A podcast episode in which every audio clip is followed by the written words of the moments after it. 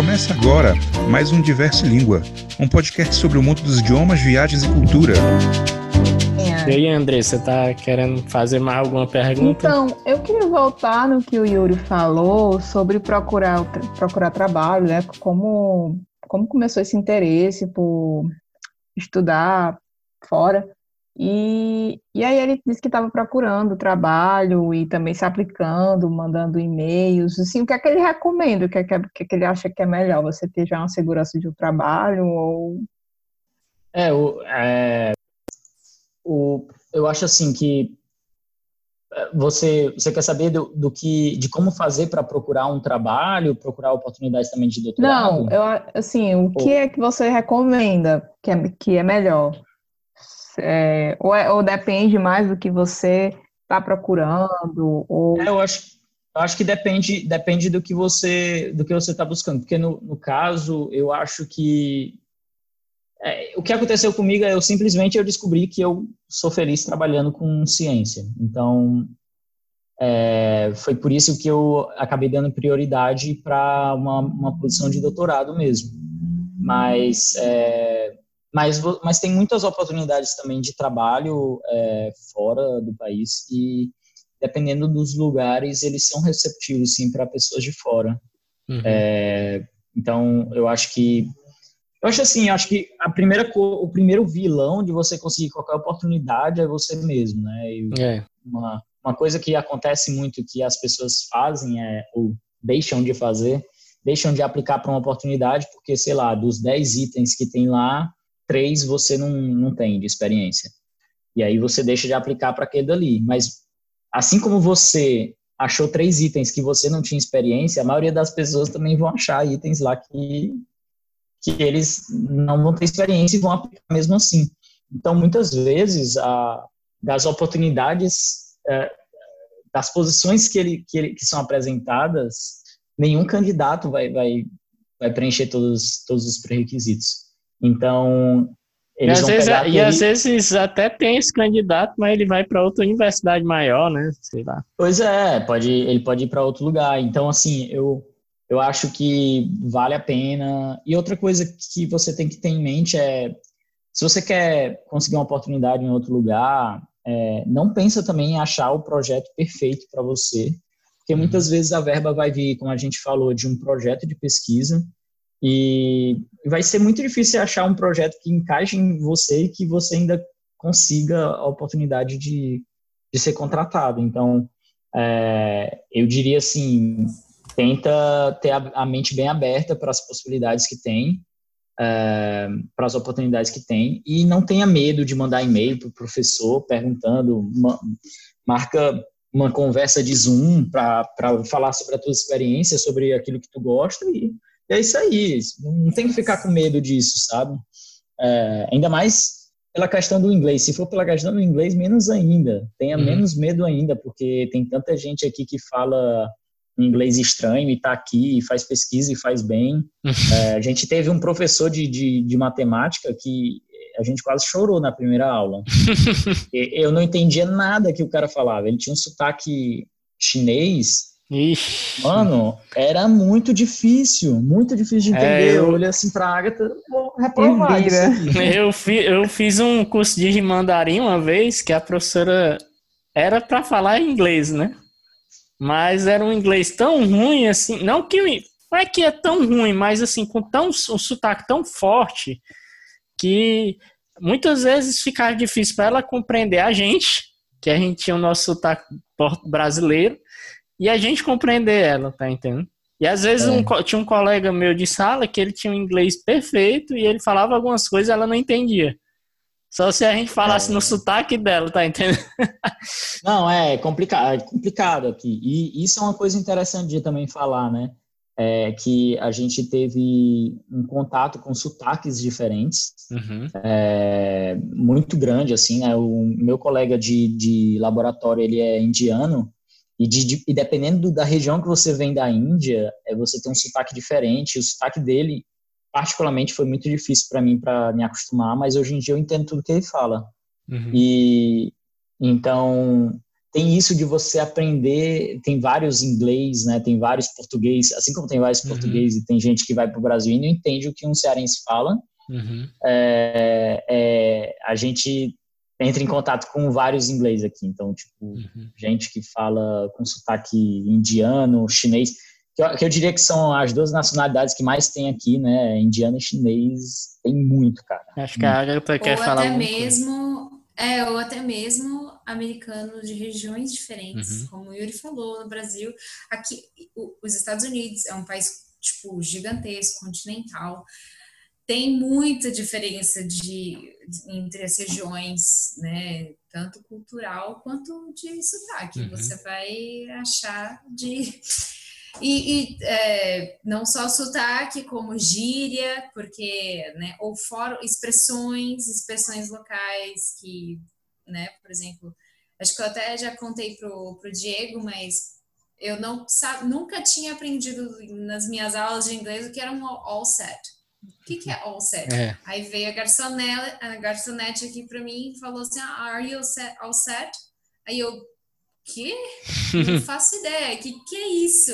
depois que eu fui descobrir que era tipo, se você tá, né, precisa de mais alguma coisa. É. Então, é, são coisas que. É, algumas expressões eu só, eu só aprendi aí, como so far, so good. É. So far, so good. É. E a outra é, é, quando eu ia pedir as coisas, né?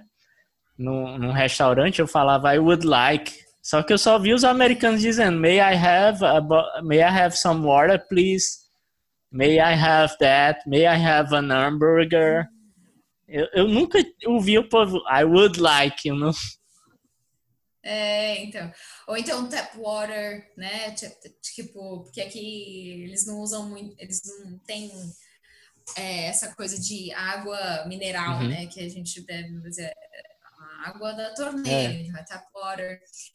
E sparkling water também é bem comum aqui. E daí, uma coisa também que eu queria acrescentar do que o Yuri estava falando, mas num, num, quesito mais praticidade, uhum. assim, é, se você está procurando vagas, né, tem vários sites que relacionam vagas, né, de, é, eu estou falando no caso de doutorado, né, uhum. né, de emprego a gente sabe que tem, né, tem várias até plataformas que fazem isso, e mas de doutorado mesmo. Então, tem vários sites que falam assim, várias posições que estão em aberto e os professores vão lá e é, advertise, né? Eles, é, eles publicam, publicam, lá, uma, isso, publicam uma, oportunidade, né? Isso, a oportunidade lá, e daí você vai. Você poderia citar algum ver. site? Ou não sabe agora só? Tem o próprio, tem o próprio o LinkedIn. Yuri, Uhum. O próprio LinkedIn ele tem é, tanto para trabalho como também para doutorado. Você acha é, oportunidades. Várias... Isso é. Você acha lá então é bom você manter o seu LinkedIn atualizado. Você pode colocar em duas línguas também. Pode colocar em português e em inglês. Uhum. Ou se você está só procurando coisa fora, você pode só deixar em inglês também. Uhum. É, o LinkedIn tem muita coisa, eu diria, mas tem outros sites também. Tem um que eu acho que é Find, Find Your PhD ou alguma coisa assim uhum. uh, que você acha. E é provavelmente, se você jogar na internet, tipo, PhD Positions, acho que tem um que é PhD Positions, inclusive, é, você vai achar. E, uh, e, e, a maioria desses que você vai achar assim é, é para projeto já determinado. Tem alguns que é tipo, ah, da Unesco, ou então de, de ONGs, né, que tem algum dinheiro e disponibiliza para isso, que aí normalmente é, ah, você vai com o seu projeto próprio e você pode escrever o seu projeto. Uhum. Mas a maioria que você vai achar nesses lugares é, é, é, é um projeto que você vai, se, vai ser contratado.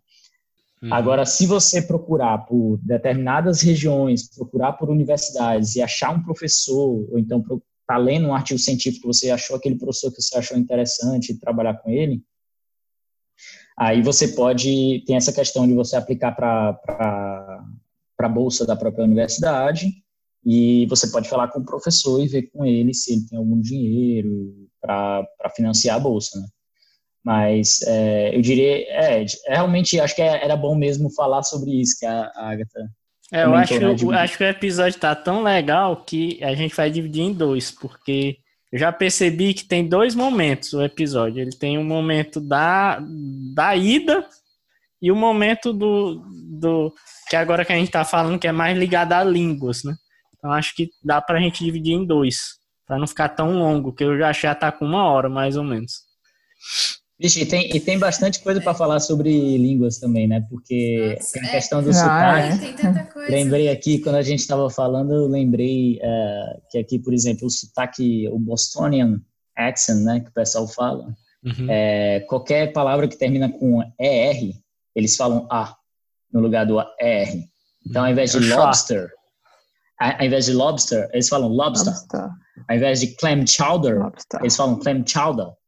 Então, que é o clam chowder é o, é o é, sei lá, um dos pratos mais típicos daqui da, da região, que é um é tipo um caldo de, de clams, né? Como é, é mariscos, né?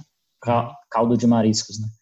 E então assim, qualquer coisa, o pessoal zoa muito com, com muito com os, o pessoal de Boston por causa do sotaque que eles têm. E aqui a região que a gente tem já é um outro sotaque, que é o pessoal que é mais ligado à pesca de, de então assim, é um porto aqui tem tem um cara cara muito engraçado tem um cara numa, numa rua aqui no centro que ele vive com um gorrinho assim de, de, de marinheiro ele é caolho anda com um tapa olho e ele e ele fuma num cachimbo.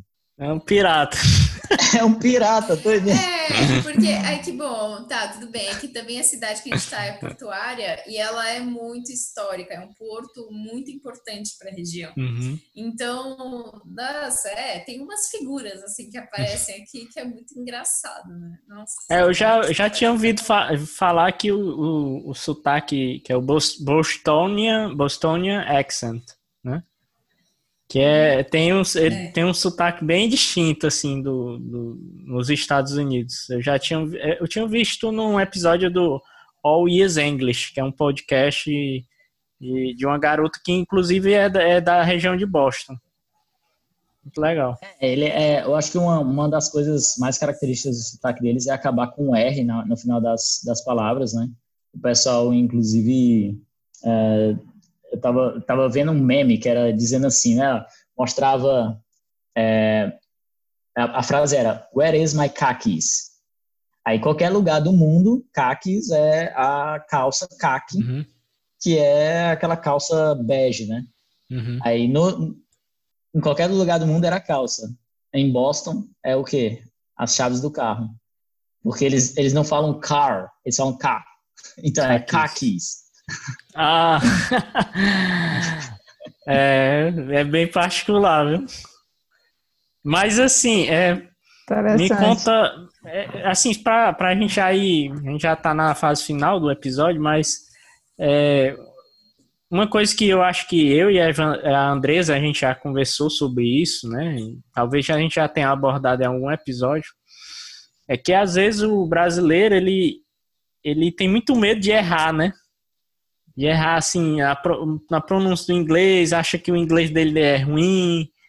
E, e assim, uma coisa que eu percebi viajando assim para fora, principalmente nos Estados Unidos, é que tem muita gente que se vira muito bem nos Estados Unidos e tem um inglês até pior do que muito brasileiro, tá entendendo? Então, assim, não é que assim, eu acho que não é que a gente deve, ah, não, não vou mais melhorar o meu inglês, mas eu acho assim, eu acho que é, nós deveríamos ter mais confiança, né? Na hora de falar e ter menos essa preocupação de falar perfeito, né? O que é que vocês acham disso? Vou começar pela Agatha.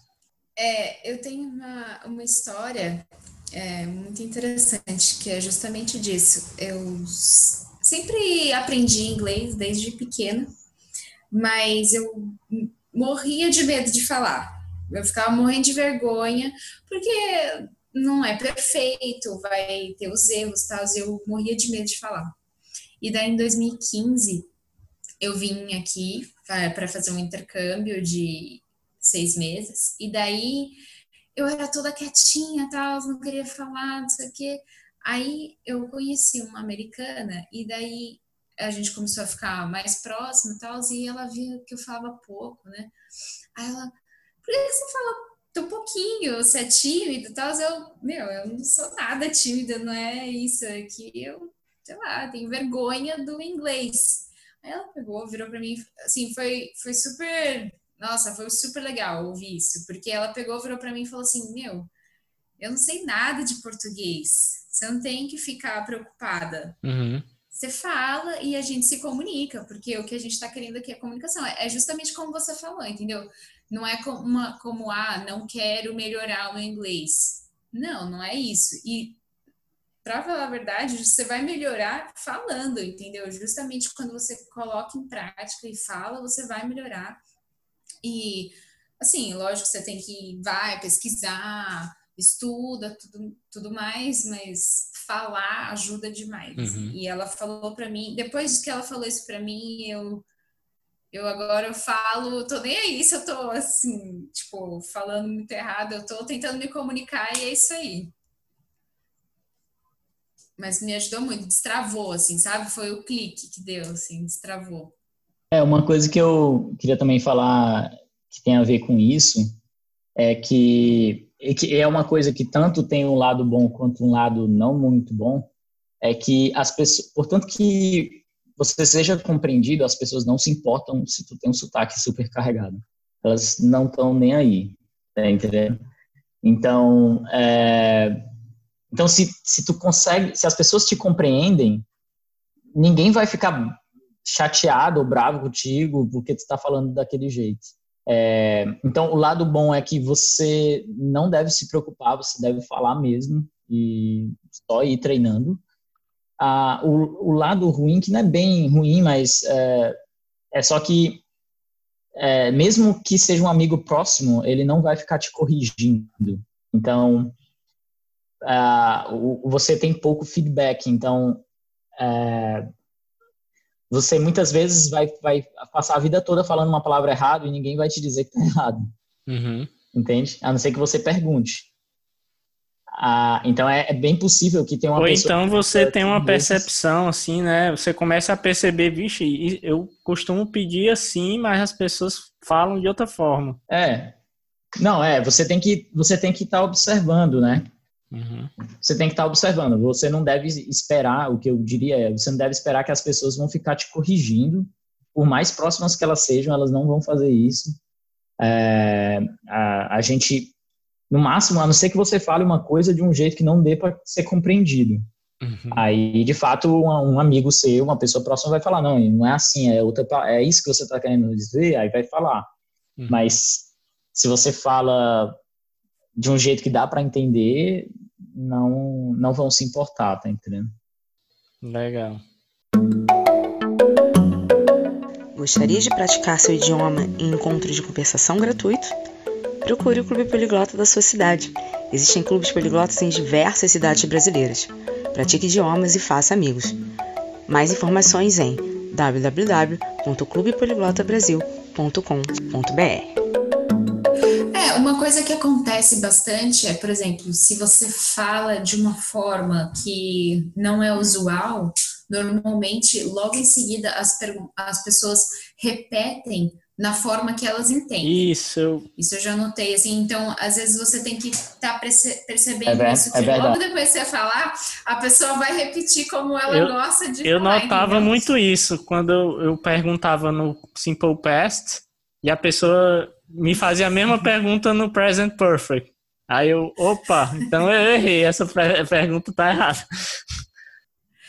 É, as pessoas, elas, assim, principalmente em lugares, por exemplo, no banco ou em, sei lá, você tá falando no telefone, às vezes as pessoas repetem e é uma correção, assim, diga, é, meio que inconsciente. Uhum. Entendeu? E daí, se, se você estiver atento, você vai, vai conseguir apre ir aprendendo com isso okay. e percebendo. É, com certeza, é o que nós nativos, por exemplo, alguém falando português aqui, é o que nós faríamos, né? É meio que natural é. até. Eu acho que o que não faltou foram, foram dicas de vocês, né? O tempo todo falaram, deram muitas dicas, mas é, queria saber o que é que vocês têm a acrescentar para alguém que está querendo fazer uma pós-graduação, até mesmo a graduação nos Estados Unidos. É, uma, é um resumo, assim, para não ficar tão extenso, é. né?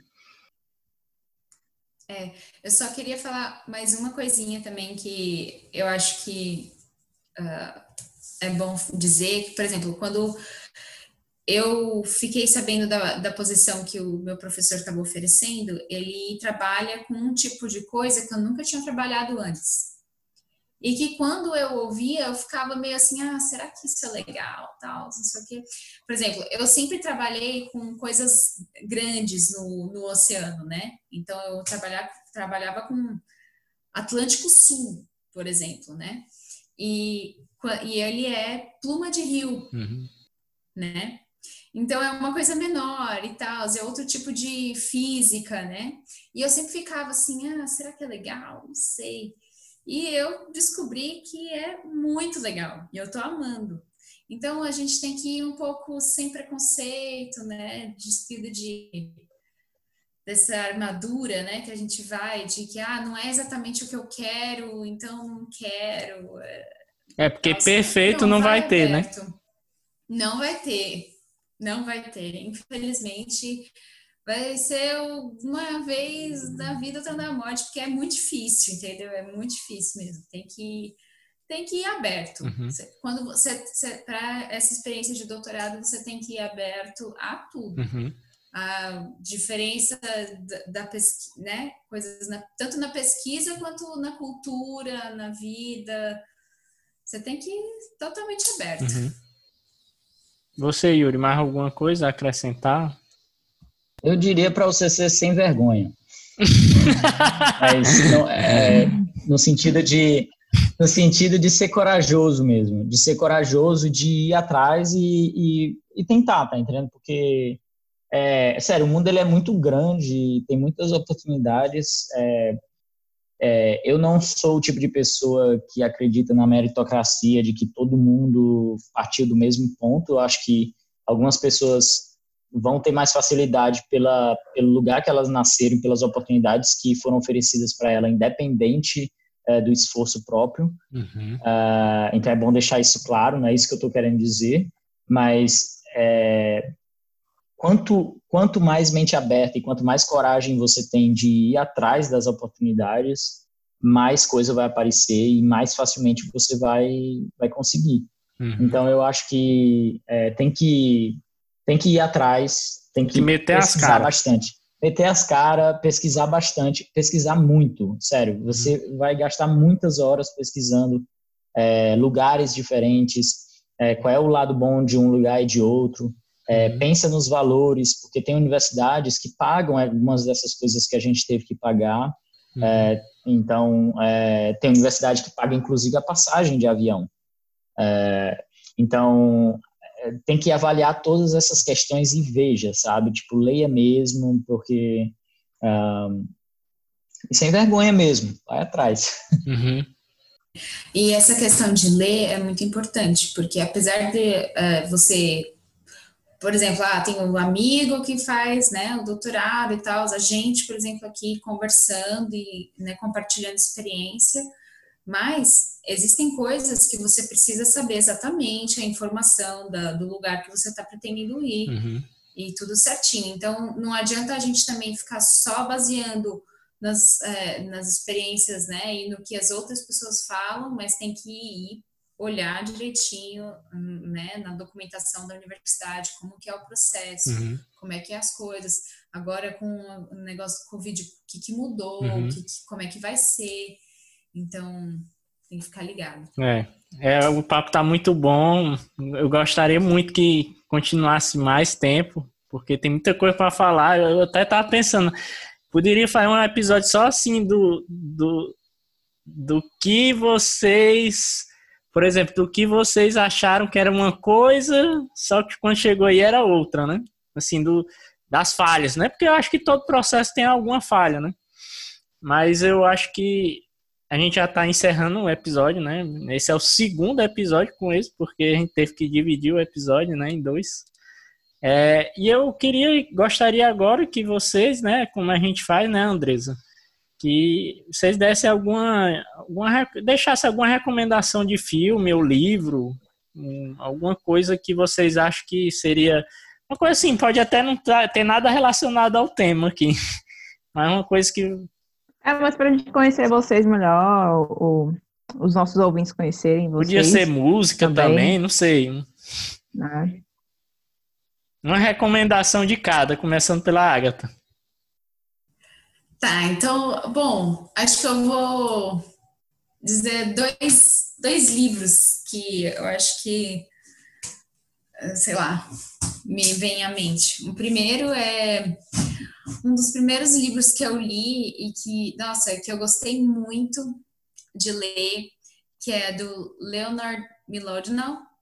Ele, ele é americano, os pais dele é, são é, sobre, foram né, sobreviventes do Holocausto e tal, e ele é um é, físico é, que trabalha na universidade, é um professor na Universidade de Chicago. Uhum. E daí é o, o, livro que eu, que eu li dele foi o é, Subliminar, que é de 2012. E ele ficou muito famoso também por, pelo livro o Andar, o Andar de um Bêbado. Hum. Que ele, que ele escreveu. E ele é, é muito legal, é muito divertido o livro.